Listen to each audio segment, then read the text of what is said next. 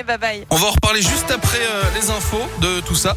Les infos qui sont présentées par Philippe Lapierre. Bonjour Philippe. Bonjour à tous et à la une, un conseil de défense sanitaire à l'Elysée dans quelques minutes à partir de 9h45 avec ce chiffre dans l'actu ce matin. 98 000.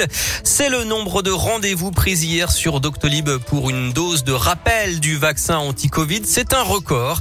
Alors qu'Emmanuel Macron doit donc s'adresser aux Français ce soir à 20h, le chef de l'État pourrait rendre obligatoire cette troisième dose pour les plus vulnérables Alors est-ce une bonne idée selon vous ou pas? C'est la question du jour sur radioscoop.com.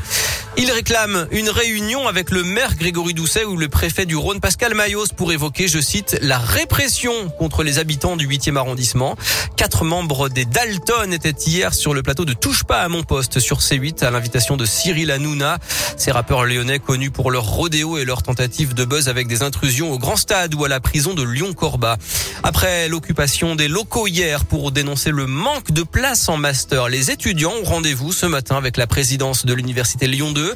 Selon le syndicat UNEF, plusieurs étudiants n'ont toujours pas d'affectation en ce retour des vacances de la Toussaint.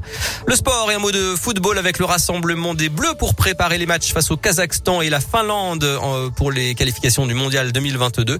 Paul Est blessé, forfait, il a dû quitter le groupe, il est remplacé par Jordan Verretou. Enfin, la fin de l'aventure de Thomas Pesquet, le spationaute à Améry, tout à l'heure au large de la Floride après six mois à bord de la station spatiale internationale. Il va passer quelques tests médicaux aux États-Unis puis en Europe avant des vacances bien méritées.